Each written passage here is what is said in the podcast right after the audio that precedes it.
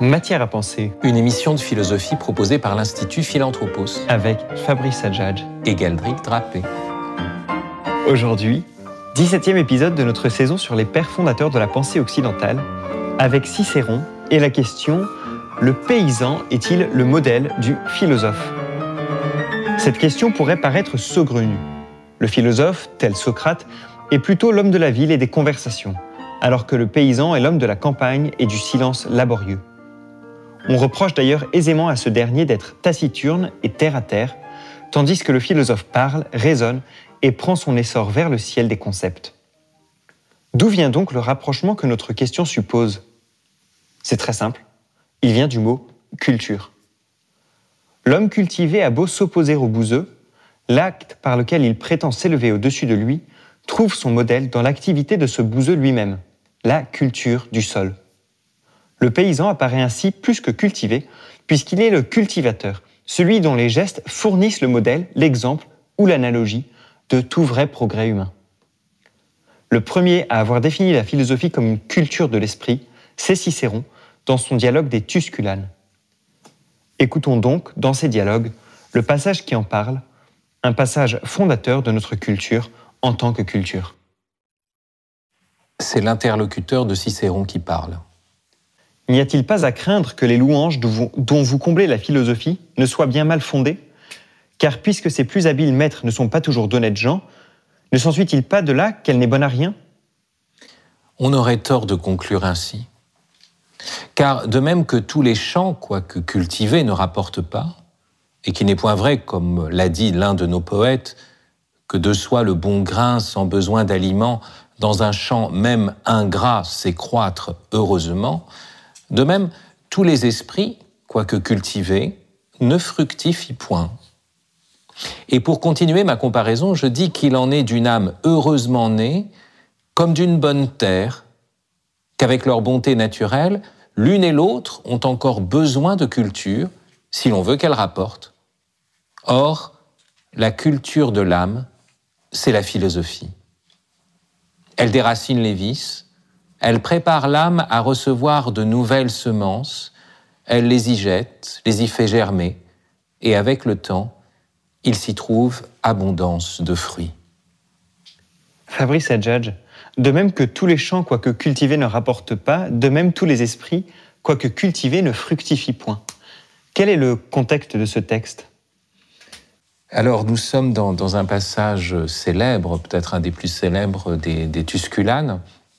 C'est l'endroit où euh, Cicéron se retire, euh, non seulement après la mort de sa fille, mais aussi alors qu'il est dans cette retraite philosophique liée aux, troubles euh, qui agitent Rome. Il faut savoir que, Cicéron est non seulement l'un des plus grands, peut-être le plus grand orateur, hein, bien sûr, du monde latin, peut-être même, même s'il se croyait inférieur à lui, supérieur au grand Démosthène grec, c'est euh, quelqu'un qui euh, va atteindre à un moment donné la magistrature suprême, puisqu'il sera consul en, moins 63, et qui, au moment de la crise qui va opposer César et Pompée, va être un défenseur de la République contre, disons, l'avènement de l'Empire, hein, les débuts de l'Empire. Il va prendre le parti de Pompée, il va se retrouver en opposition avec César. Et il va avoir dans toute cette période des textes, y compris dans le traité des devoirs, enfin des textes de, oui, d'hommes qui n'a pas peur de critiquer le pouvoir en place, je dirais, hein, et de toujours affirmer, au risque de sa vie, euh, euh, ce qui lui apparaît comme, comme la vérité politique. C'est d'autant plus fort que euh, Cicéron n'est pas du tout un idéologue, si j'ose dire. Il appartient à la nouvelle académie, donc c'est-à-dire à une, académie qui reste encore sous l'influence de Platon, mais qui ne pense pas qu'on puisse arriver à une vérité absolue sur toute chose. Hein, on dit que, par rapport à la, vérité, cette nouvelle académie est plutôt probabiliste, c'est-à-dire qu'elle elle, elle, elle n'a que des arguments on dit c'est très probable qu'il en soit ainsi. Mais dans le monde pratique, dans l'univers de la morale, justement, euh, on n'est pas dans des vérités absolues, on est toujours dans le probable. Euh, comment être absolument sûr, par exemple, que euh, rester au consulat, à la République, c'était à cette époque de l'histoire romaine ce qu'il y avait de mieux? Bon. Et cependant, il a des arguments, il va tenir, alors qu'il pourrait très bien, en tant que probabiliste, se ranger à la vie du parti dominant. Eh bien non, il va continuer. Alors c'est vrai qu'il a au début le soutien d'Octave, mais euh, dans, l'opposition à, Marc-Antoine. Euh, mais avant, ce qui est très étonnant, c'est qu'il il reste très admiré par César, qui est un autre grand écrivain. Bon, c'est pas Cicéron quand même. Et à un moment donné, euh, César décide de visiter Cicéron à, à Pouzol, l'endroit où il a sa villa. Et Cicéron s'attend à des attaques, il se sent menacé. Et voilà qu'ils passent une soirée tous les deux euh, extraordinaire de conversation, de bonne humeur. Il en est absolument surpris. Donc c'est dire quel était aussi ce personnage de César. Euh, donc ça c'est en, moins 45 et puis euh, eh bien, il va y avoir sa mise à mort en 43, au moment où Marc-Antoine va, va retrouver le pouvoir avec, euh, avec le triumvirat. Octave va lâcher Cicéron. Cicéron va être proscrit et euh, il sera euh, mis à mort. J'insiste sur cette histoire parce que sous un certain rapport, Cicéron est aussi une figure, alors je ne vais pas dire de martyr, mais une figure analogue à celle de Socrate, hein, c'est-à-dire quelqu'un qui, rend témoignage à la vérité, en tout cas à un questionnement politique, et qui pour cela va, être mis à mort. Euh, donc c'est la seconde figure de, philosophe mise à mort. Euh, il y a ce passage que, je voudrais lire quand même parce que on va parler juste après Cicéron de Plutarque. Or, le premier grand biographe de Cicéron, c'est Plutarque dans ses vies parallèles. Et il a ce passage lorsqu'il euh, il parle de la, la, mort de Cicéron. Cicéron est, revenu dans sa villa, il sait qu'il est menacé, euh, les corbeaux s'agitent autour, euh, il fait mauvais temps, il y a comme une annonce de quelque chose qui va se passer. Les serviteurs de Cicéron s'en rendent compte, alors ils le prennent dans une litière pour le faire fuir. Mais à ce moment-là, les meurtriers arrivent. Alors voilà ce que raconte plus tard, que les meurtriers arrivèrent. C'est un centurion nommé Erénius et Popilius, tribun de soldats, celui que Cicéron avait autrefois défendu dans une accusation de parricide. Ils étaient suivis de quelques satellites. Ayant trouvé les portes fermées, ils les enfoncèrent, Cicéron ne paraissant pas et toutes les personnes de la maison assurant qu'elles ne l'avaient point vu, un jeune homme nommé Philologus, que Cicéron avait lui-même instruit dans les lettres et dans les sciences, et qui était affranchi de son frère Quintus, dit au tribun qu'on portait la litière de, Cicéron vers la mer, par des allées couvertes. Popilius, avec quelques soldats, prend un détour et va l'attendre à l'issue des allées. Cicéron, ayant entendu la troupe que menait Erénius courir précipitamment dans les allées, fit poser sa tière à terre, et portant la main gauche à son menton, geste qui lui était ordinaire, il regarda les meurtriers d'un œil fixe. Ses cheveux hérissés et poudreux, son visage pâle et défait par une suite de ses chagrins, firent peine à la plupart des soldats même qui se couvrirent le visage, pendant qu'Erénius l'égorgeait. Il avait mis la tête hors de la litière et présenté la gorge au meurtrier. Il était âgé de 64 ans. Erénius, d'après l'ordre qu'avait donné Antoine, lui coupa la tête et les mains avec lesquelles il avait écrit les Philippiques.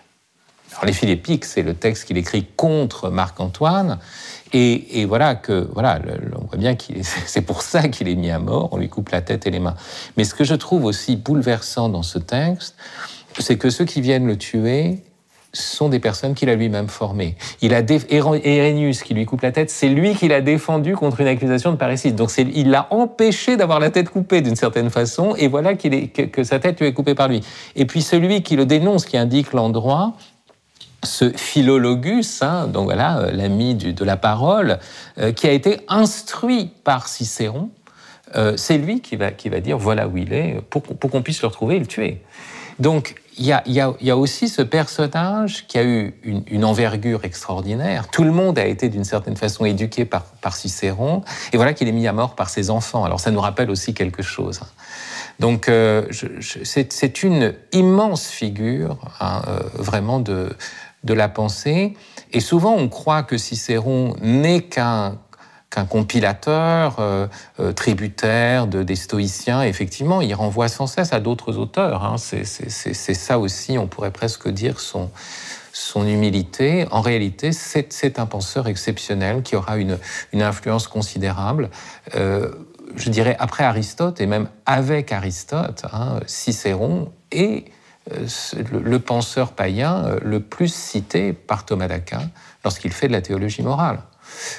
donc c'est une, référence incontournable et je crois qu'on doit lire, relire Cicéron et le relire en tant, que très grand penseur.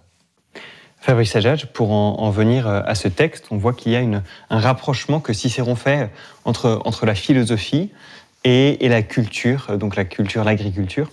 Euh, il y a deux aspects dans l'agriculture. Il y a à la fois la, notion de durée, qui est très importante et qu'on retrouve à la fin, que les fruits arrivent avec le temps. Il y a aussi la notion cyclique des saisons qui reviennent. Est-ce que ce sont deux aspects qu'on retrouve dans toute vraie culture? Alors oui, euh, la, question du temps est, très importante. Elle est d'ailleurs mentionnée dans un chapitre antérieur des Tusculanes, enfin dans un livre antérieur, dans le premier livre. Euh, c'est très intéressant parce que, comme d'habitude, Cicéron a une argumentation en faveur de, de, thèses métaphysiques, mais à partir de la morale. C'est-à-dire que l'immortalité de l'âme, puisqu'on ne peut pas absolument la prouver, euh, elle a des indices en sa faveur, et un des indices en sa faveur, en faveur de la notion d'immortalité de l'âme dans les Tusculanes, c'est de dire que nous agissons euh, en pensant à des temps qui sont au-delà de notre temporalité individuelle. Et alors, il, prend comme image euh, de preuve de l'immortalité de l'âme le fait que un, homme cultive les arbres, un homme qui plante des arbres sans espérer d'y voir jamais du fruit nous plantons des arbres. Il, cite d'ailleurs euh, Cécilius, hein, un poète euh, euh, de Gaule, gaulois. nous plantons des arbres qui ne porteront que dans un autre siècle. Hein, le fait que l'homme puisse agir en espérant avoir du fruit dans un autre siècle. Et ça, c'est effectivement une, un, des apprentissages, on pourrait dire, de la, culture euh, alors là, c'est les arbres. Euh, quand il s'agit des céréales euh, ou d'autres choses, ça peut être plus immédiat. C'est le cycle des saisons. Mais il y a un temps qui est donné, qui est incompressible. nous ne sommes pas les maîtres du temps. Et parfois même, pour la fructification, ce temps peut même renvoyer à des choses qui sont au-delà de tout ce qu'on peut prévoir, au-delà de tout ce qu'on peut prévoir, au-delà de nos anticipations individuelles. Vous pouvez dire, bon, cette vision de, Cicéron fondamentale, nos hommes politiques ne l'ont plus du tout, euh, et, notre monde est justement individualiste, non pas par, euh, par égoïsme. Euh, on pourrait parler d'une autre forme d'individualisme qui est liée au temps, c'est-à-dire liée à, une, à une, un rapport au temps où c'est simplement mon temps. Même si je suis altruiste, c'est dans mon temps, je ne vois jamais au-delà de mon temps. Et, voilà, donc la comparaison de la philosophie à la culture, non seulement euh, euh, euh, nous fait penser au fait qu'il y a un temps, un cycle des saisons, et on ne peut pas l'accélérer, mais en plus qu'on peut s'inscrire dans un temps très long, au-delà de mon, intérêt étroit. Ça, c'est certain. Vous écoutez Matière à penser, une émission de philosophie proposée par l'Institut Philanthropos, avec notre question aujourd'hui, le paysan est-il le modèle du philosophe? Alors pour, pour continuer, Fabrice Adjadj, dans, dans la métaphore, euh, il semble que le lien pour Cicéron soit dans le fait d'accompagner un dynamisme naturel. Là où l'agriculteur accompagne le dynamisme naturel de la plante, eh bien la philosophie accompagnerait une disposition naturelle de l'âme pour la rendre meilleure Oui, euh, ça c'est un point fondamental. L'image est celle de la culture et non pas de l'artisanat. D'ailleurs, euh, euh pour les, Romains, l'agriculture avait une noblesse qu'on ne trouve pas dans l'artisanat, et, encore moins dans les métiers euh, salariés. Alors, euh, c'est assez ancien, on trouve ça déjà chez Xénophon. L'artisan vit dans un étroit, dans un espace fermé. il peut partir avec ses outils, alors que l'agriculteur vit dans les champs, et il y a un lien donc avec la vie militaire, la vie des camps. Hein, voilà, le camp militaire, c'est à la fois voilà, ça donne aussi bien le mot champ que le champ de Mars, hein, on pourrait dire.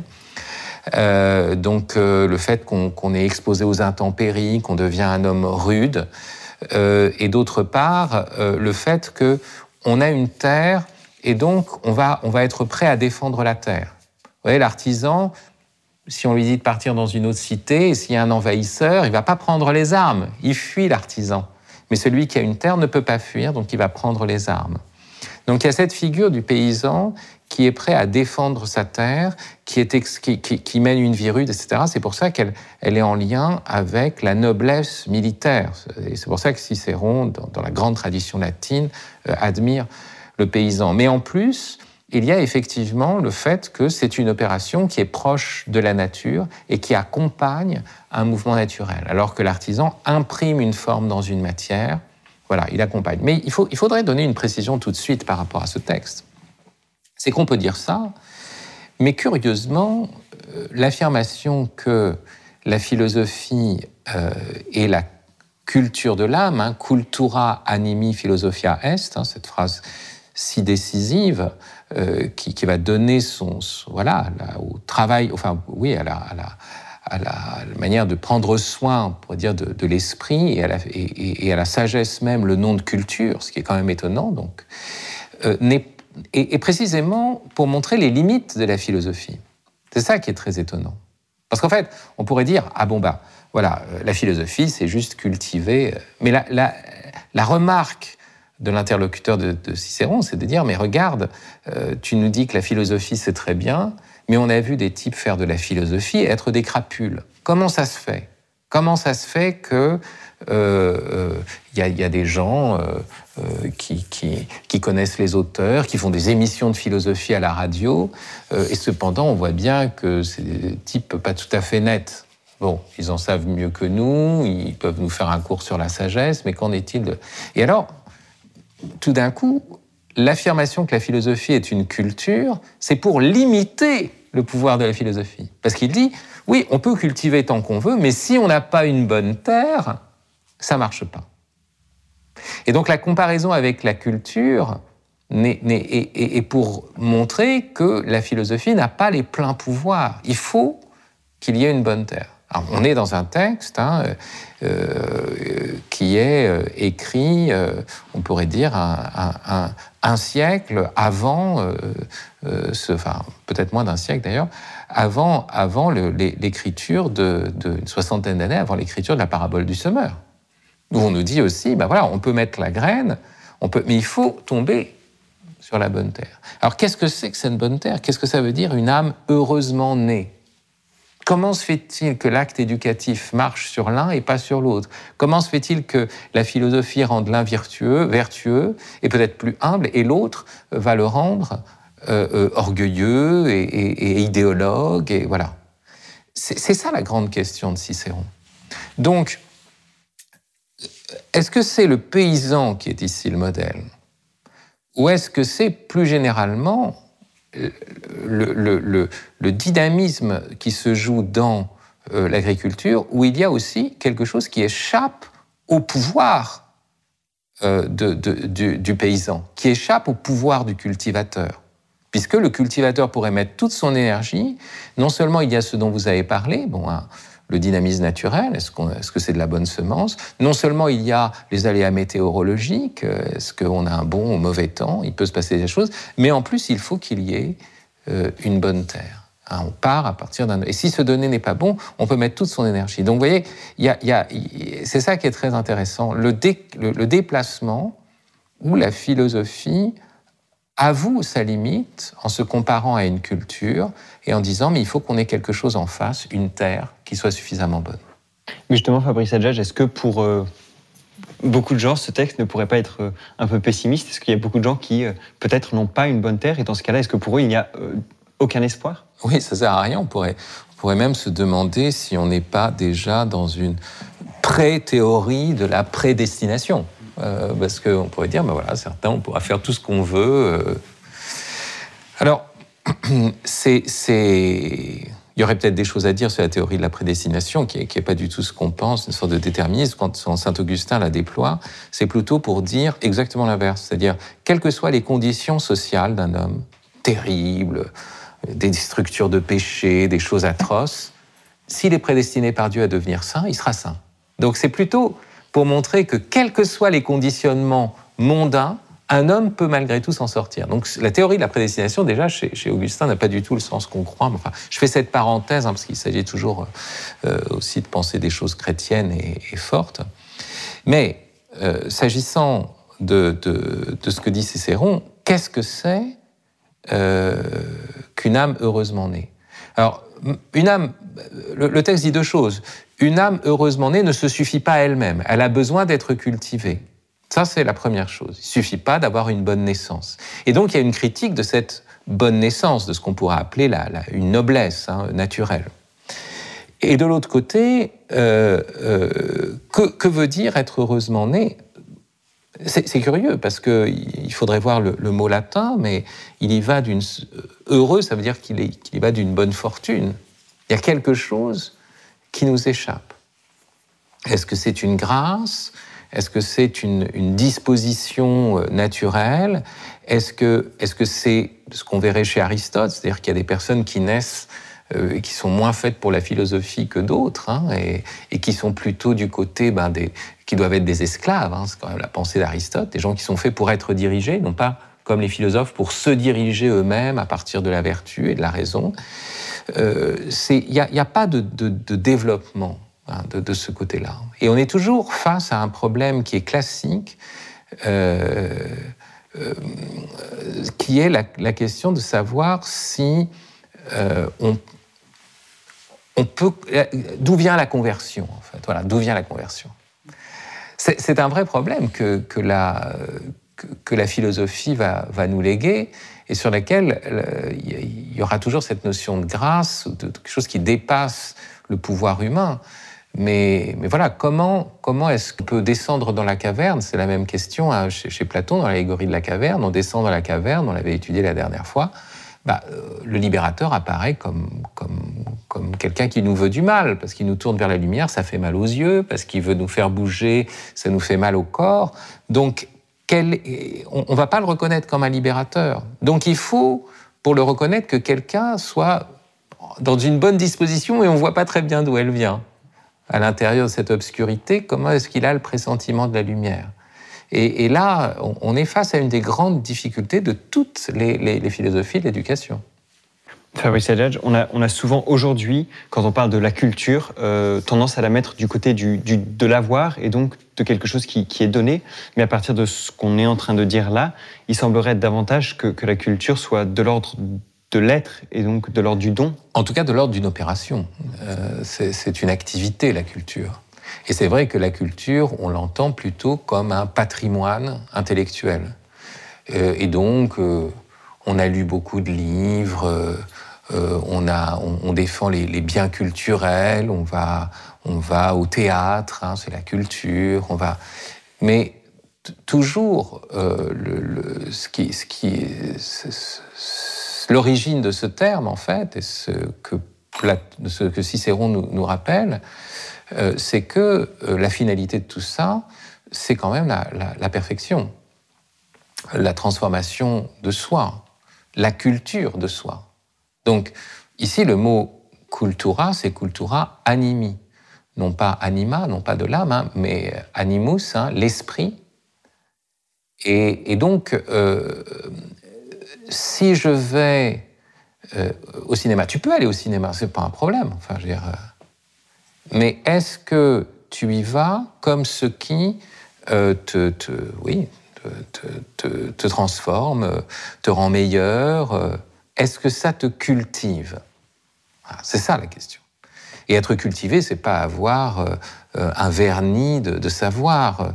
c'est exactement l'inverse de, ce qu'on appelle les cours de culture générale, hein, où il s'agit d'avoir une forme d'érudition, d'être un, encyclopédiste ou une encyclopédie.